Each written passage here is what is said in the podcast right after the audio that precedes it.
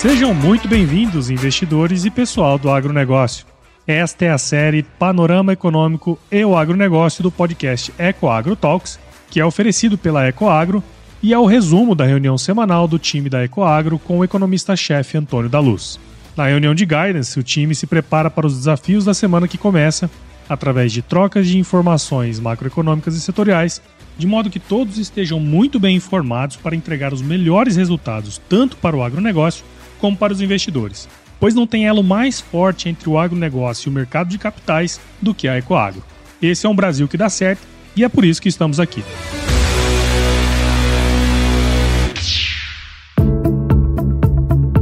Olá, investidores, operadores do agronegócio, sejam todos muito bem-vindos a este podcast que se refere à semana do dia 7 de novembro ao dia 11 de novembro de 2022. Aqui então vamos analisar as informações que temos sobre a mesa, de modo que possamos tomar as melhores decisões possíveis, sejamos nós investidores ou operadores do agronegócio. E eu quero começar colocando uma pulga na sua orelha. Eu quero que você pense comigo o seguinte: será que é um bom momento para exposição em bolsa? Seja ela a bolsa brasileira ou bolsas americanas, será que é um bom momento? Será que é um bom momento de assumir um pouco mais de risco em títulos, mesmo que sejam é, multimercados, mas que tenham exposições ou pós-fixados, que tenham exposições a bolsas? Será que este é um bom momento? Vou responder em seguida a minha opinião através uh, de um indicador que eu gosto muito, mas vou trazer logo em seguida. Primeiro, eu quero trazer um pouquinho sobre a economia brasileira. A economia brasileira, que eu vou ser bem sincero, me surpreendeu e acho que não só a mim, a maior parte do mercado ficou foi surpreendida é, nesta semana com resultados positivos. Estava todo mundo esperando bastante volatilidade, mas não foi isso que aconteceu. Talvez é, as falas é,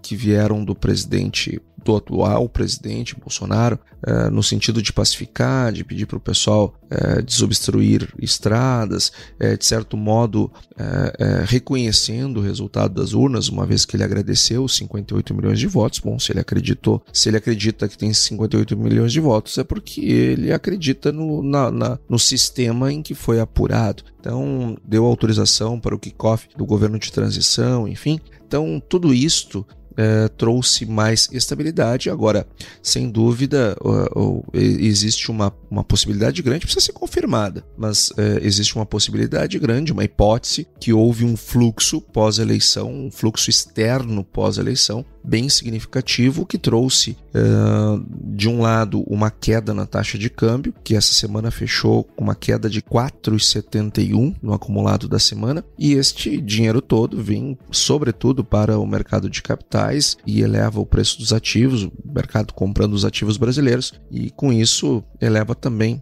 Uh, o, o, índice Bovespa. Então nós tivemos uma, uma semana bem melhor do que esperávamos, uh, até porque tínhamos não só um segundo turno sendo resolvido por uma, uma, uma diferença muito, muito pequena, caminhoneiros trancando vias, ou seja, nós tínhamos tudo para ter uma semana sangrenta, mas não foi isso que aconteceu. O mercado uh, se mostrou mais otimista e que bom, que bom que é assim, que bom que, os títulos cresceram, os papéis das empresas de maneira geral cresceram, é, o real se fortaleceu, então as coisas vieram melhores do que nós imaginávamos. No entanto, é, nós temos que começar a responder a pergunta que eu fiz para você: será que este é um bom momento de exposição? Será que estamos é, de fato num mar calmo, tranquilo, é, para fazermos é, os investimentos e, e já considerar é, o dinheiro lá na conta ali na frente? Não sei. O fato é que nós vamos ter, a partir de agora, uma, uma discussão quase que sanguinária no orçamento. O orçamento, o tamanho uh, das mexidas no orçamento de 2023,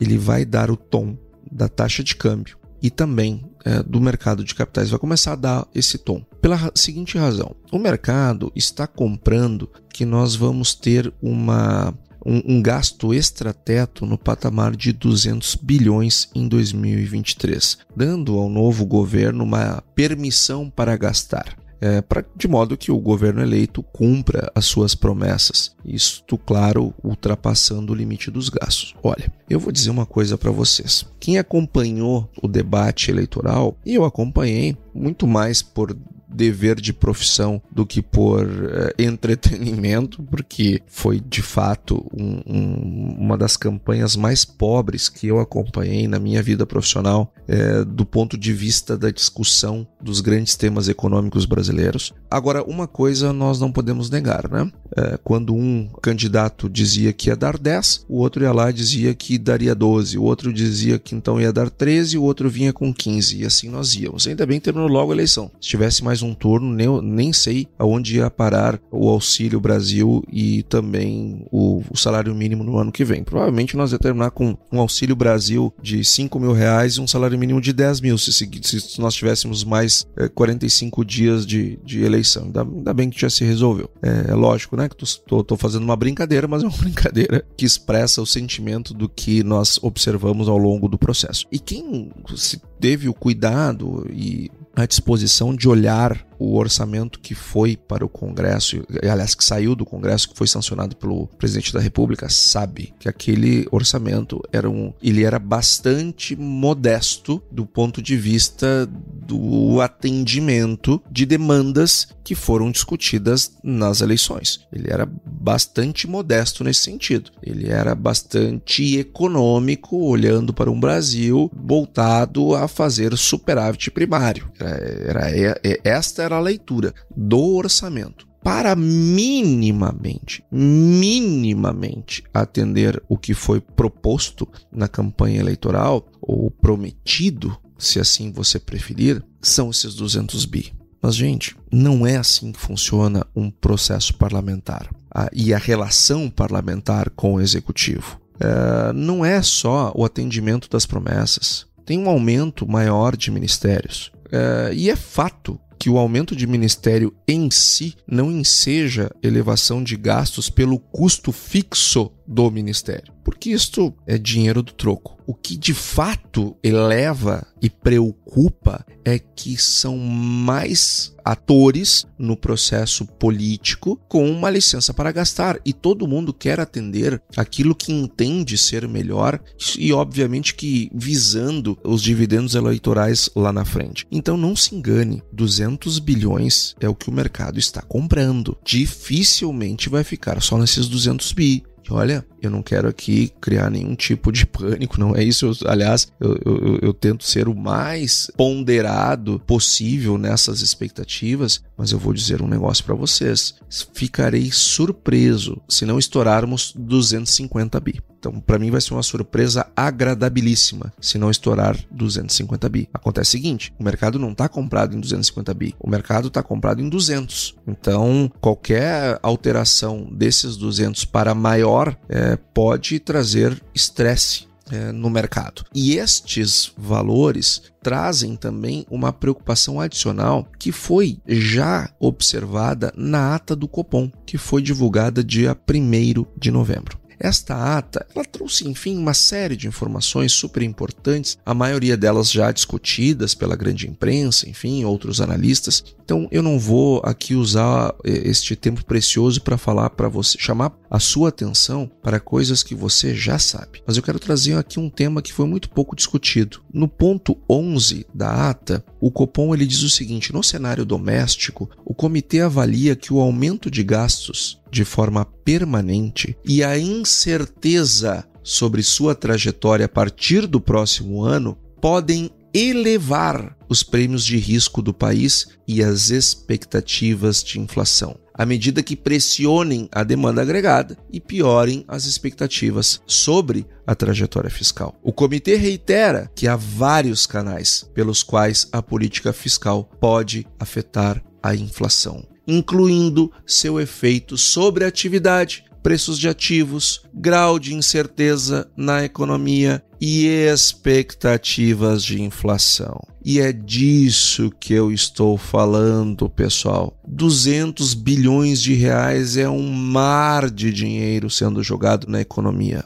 Se nós estamos hoje lidando com juros de 13,75 para domar a, a inflação, para desinflacionar a economia brasileira, é porque nós jogamos pilhas e pilhas e pilhas de dinheiro, principalmente em 2020, mas também em 2021, quando nós aumentamos o gasto quando aumentamos o gasto, nós aumentamos a demanda agregada. A demanda agregada, que é composta por consumo, mais investimento, mais gastos do governo, mais exportações líquidas, que é exportação menos importação. Esta é a demanda agregada, a curva da demanda agregada. E ela encontra um ponto é, de intersecção com a oferta agregada, que é o PIB real. E este ponto de intersecção das curvas de oferta e demanda agregadas gera um preço que é a nossa inflação. Então, se eu desloco a curva da demanda agregada para a direita no gráfico,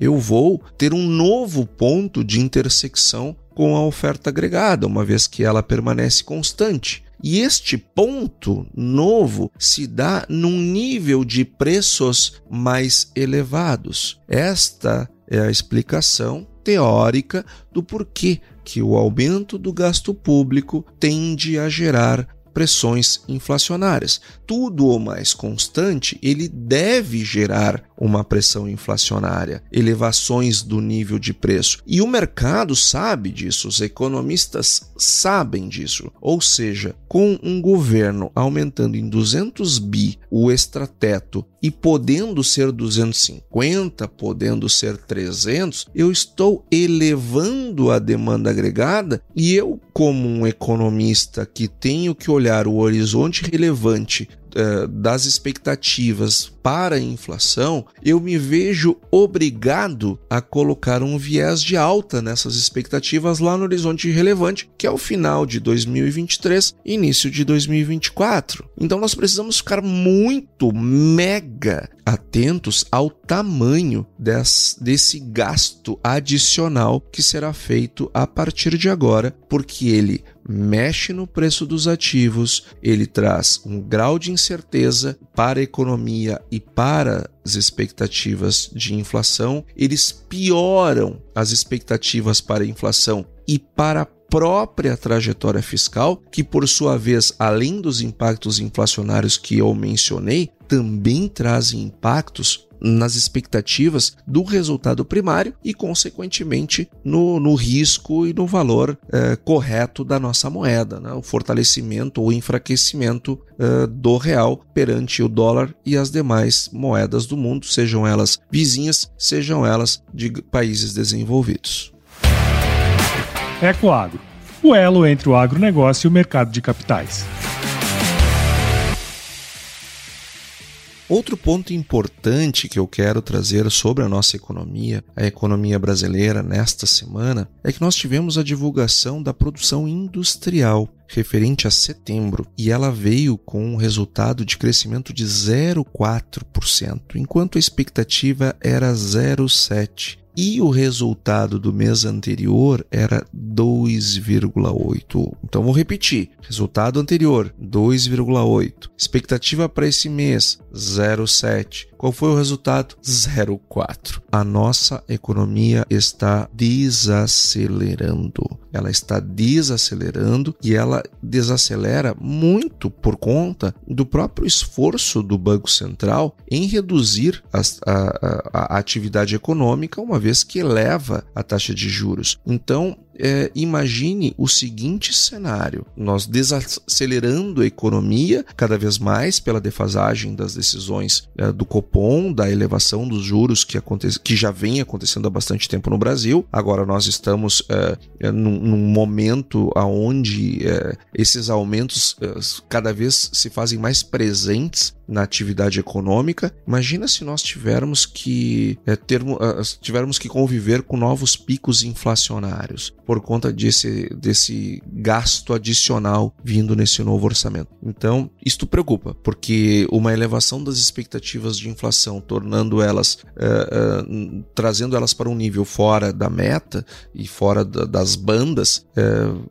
isto requer uma postura por parte do Banco Central de novas elevações da taxa de juros. Mas, gente, nós já estamos com 13,75, então isto pode, é, eventualmente, no pior cenário, no pior cenário, é, é, trazer novos aumentos da taxa de juros, mas num cenário realista, num cenário intermediário, eu diria que pode é, é, demandar a manutenção das taxas de juros do Brasil elevadas por mais tempo. Porque lembra, nós acreditamos que ali é, é, no final do primeiro trimestre, início do segundo trimestre, é, na última reunião do primeiro trimestre ou na primeira do segundo trimestre, nós imaginamos que o, o, o Copom começará a reduzir os juros. Agora, se quando chegar lá nós tivermos uma elevação das expectativas de inflação, aí este aumento,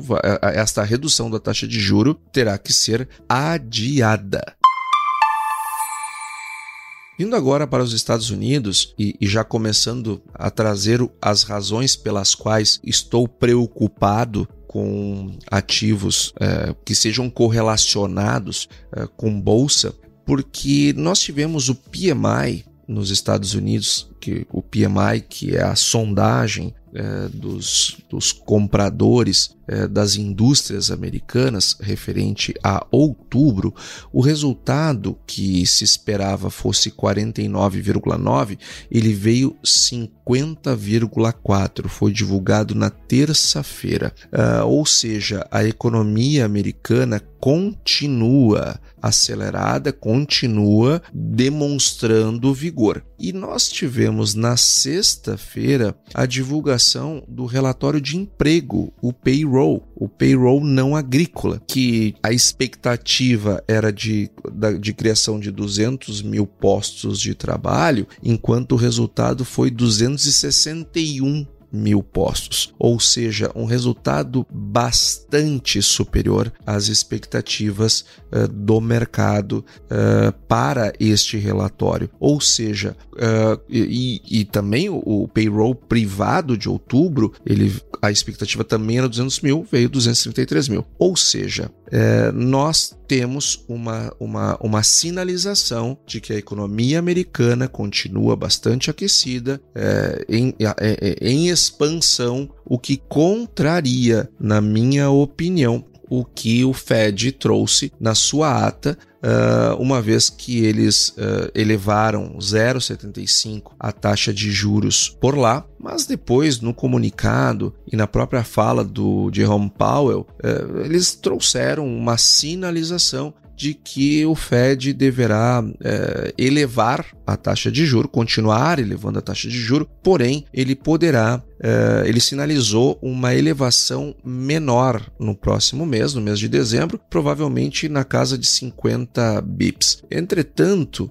uh, eu, eu submetido, né? Isso também deixa claro que vamos colocar as palavras todas que foram ditas, submetido a, a, aos novos indicadores que serão divulgados previamente, antes da decisão, no mês que vem. Olha, a taxa de desemprego lá nos Estados Unidos, depois desse payroll, ela a expectativa é que ela fosse 3,6, ela veio 3,7, uh, eh, ou seja, um pouquinho melhor do que o mercado estava prevendo, mas o payroll veio pior e significativamente pior. Embora esses dados sejam mistos, eles são preponderantemente autistas. Então, uh, eu não sei se esses 0,50 eles estão dados. Não sei. Agora, porque inegavelmente eles são sugestivos de uma elevação maior uh, das taxas de juros. Porém, aí entra a pulga que eu coloquei na sua orelha lá no início do nosso podcast. Pessoal, existe uma relação que nós economistas gostamos muito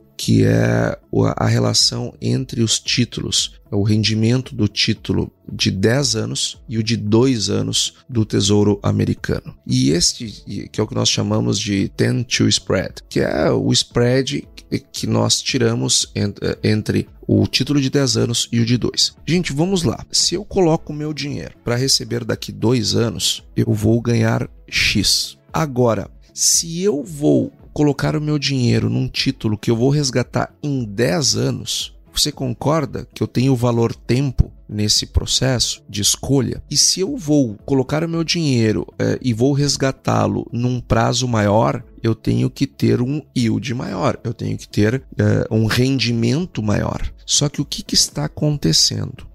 Os títulos americanos estão pagando mais para o de dois anos e menos para o de dez anos. E isto é, uma, é, é um, é um fato raro e, e contraintuitivo. E nós, economistas, sabemos que quando isto acontece, em geral, via de regra, nós temos uma recessão eh, de magnitude significativa. Eu não quero assustá-lo, mas a última vez que isso aconteceu foi no prenúncio do de desabar as bolsas por conta do Covid. A vez anterior que isso aconteceu foi lá em 2008, quando nós, na sequência, tivemos a crise do subprime. Ou seja, Gente, eu quero deixar bem claro para você. Eu não estou dizendo que teremos uma recessão da, destas magnitudes que vivemos em 2020 e também em 2008 e 2009. Eu não estou dizendo isso.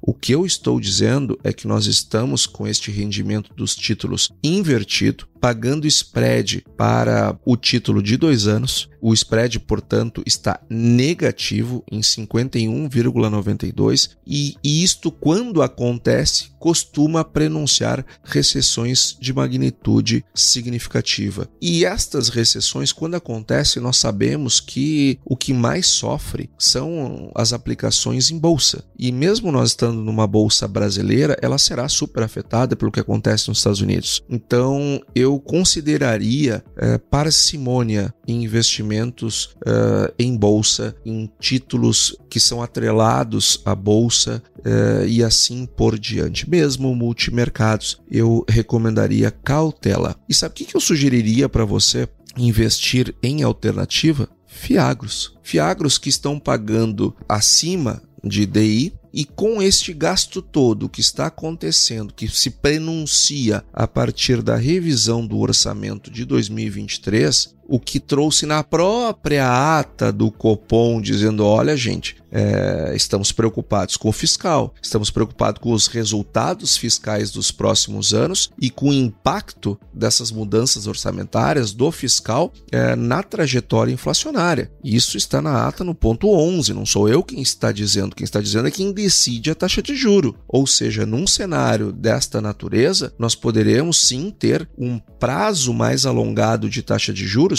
e você ganhando DI mais que é o que você ganha no EGAF 11, que é, para mim, o melhor Fiagro do Brasil, Fiagro da EGA Gestão de Ativos, que é da Ecoagro, da, que é a maior securitizadora do agro do Brasil, que conhece cada um dos originadores, que conhece cada uma das revendas, que conhece bem cada CPR que está lastreando aquelas operações, é, eu não tenho dúvida que o EGAF 11 não só é um dos que mais paga, como também é o mais seguro do mercado. Então, EGAF 11 é uma excelente alternativa de investimentos em qualquer cenário, mas num cenário turbulento, onde nós temos um, um tend to spread invertido, olha, em, em magnitudes que não se via há muito tempo, eu recomendo fortemente que você pense sobre esta hipótese.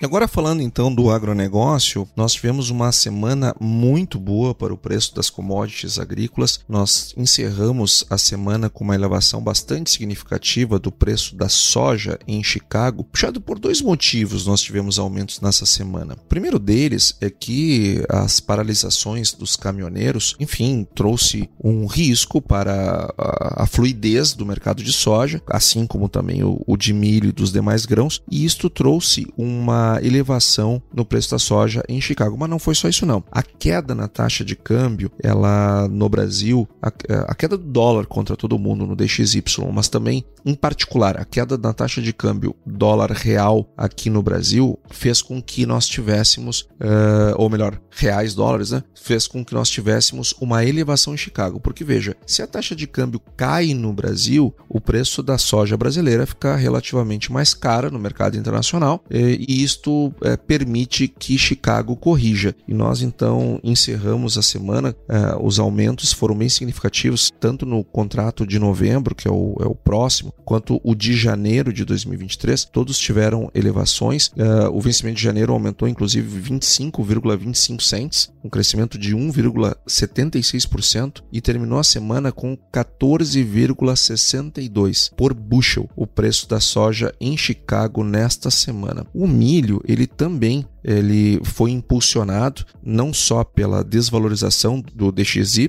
do, do, da taxa de câmbio, particularmente aqui no Brasil, mas também ele foi impulsionado pelos aumentos no petróleo. Isto fez com que o preço do milho saltasse nessa semana e, e terminamos é, esta semana com, uma, com, com um preço de 6,81 o bushel. Então, aqueles que estavam apostando numa queda na, no, nos preços agropecuários, é, nas commodities agrícolas, uh, na casa duas, três semanas atrás, e que no, nós, no nosso podcast nós temos gente, calma, não é bem assim, é, vamos ter cautela, os fundamentos estão bons, tem muita coisa para acontecer, vamos devagar. Pois muito bem, então tá aí uh, os preços se fortalecendo nessas últimas semanas e não enfraquecendo. Também aqui no mercado brasileiro, que é agora o grande mercado aonde todo mundo vai olhar, nós temos uma, um, um nível de plantio bastante elevado. Nós já estamos com uma, uma significativa área plantada e ela está acontecendo dentro de uma normalidade. O que é muito bom, que indica que começamos com o pé direito a nossa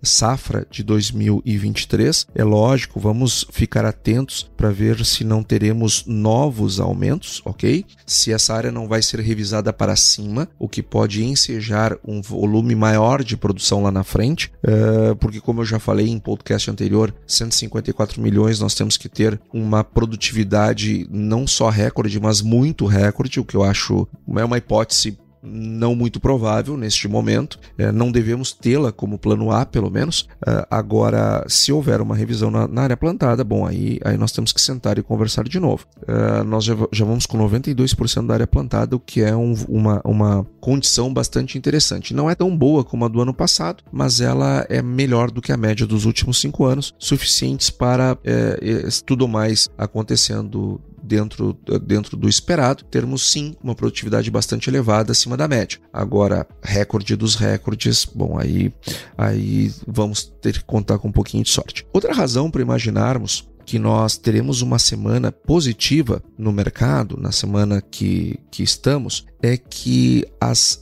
os fundos eles aumentaram as apostas na alta do preço da soja, assim como do milho nessa semana porque os CFTC, Comissão de Negociação de Futuros de Commodities, a, posi a posição líquida comprada aumentou de 75.535 lotes, 75 mil, para 102.300 lotes arredondando, tá? 102,297. Ou seja, para você entender, 75.500 subiu para 102,300. Ou seja, o mercado ele está apostando numa, numa elevação. E, e o saldo comprado em milho, ela aumentou também de 249 mil, arredondando, para 261.500. Ou seja, o mercado está apostando em novas altas nesta semana que entra. Então, diante disto, eu recomendaria a você que espere a confirmação deste movimento de alta, se é que ele vai acontecer, é claro, mas diante dessa circunstância, aguarde antes de vender futuro ou até mesmo spot soja e milho nesta semana, em virtude da possibilidade maior de subir eh, nesta, nesta semana, já que os fundos eles estão comprados. Então fique atento ao negócio uh, para não perder dinheiro. E para finalizar, eu vou compartilhar o que vou com você, o que, que eu vou ficar mais atento nessa semana. Uh, e nós temos na quarta-feira um dado muito importante que, que são as vendas no varejo mensal referentes a setembro, aonde nós esperamos o mercado, em média, está trabalhando com vendas no varejo com resultado de 0,3%, crescimento de 0,3%. Uh, e este dado é bastante importante para dar o ritmo da desaceleração que a economia brasileira está passando no nível do varejo. Isto sai na quarta-feira, dia 9.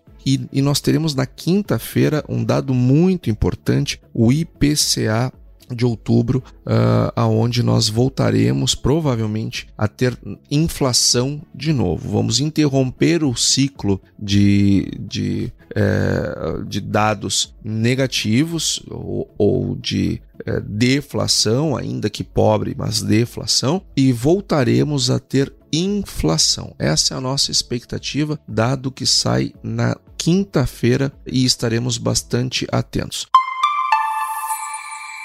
Então, pessoal, esse foi o podcast dessa semana. Eu espero que você tenha gostado, espero que você, quem sabe, tenha aprendido alguma coisa também. Uh, e, e, e, se você gostou, enfim, compartilhe com seus amigos, compartilhe com aqueles que você acha que esse conteúdo pode ajudar. Um, uma excelente semana, um ótimo dia para você e nos encontramos na próxima semana.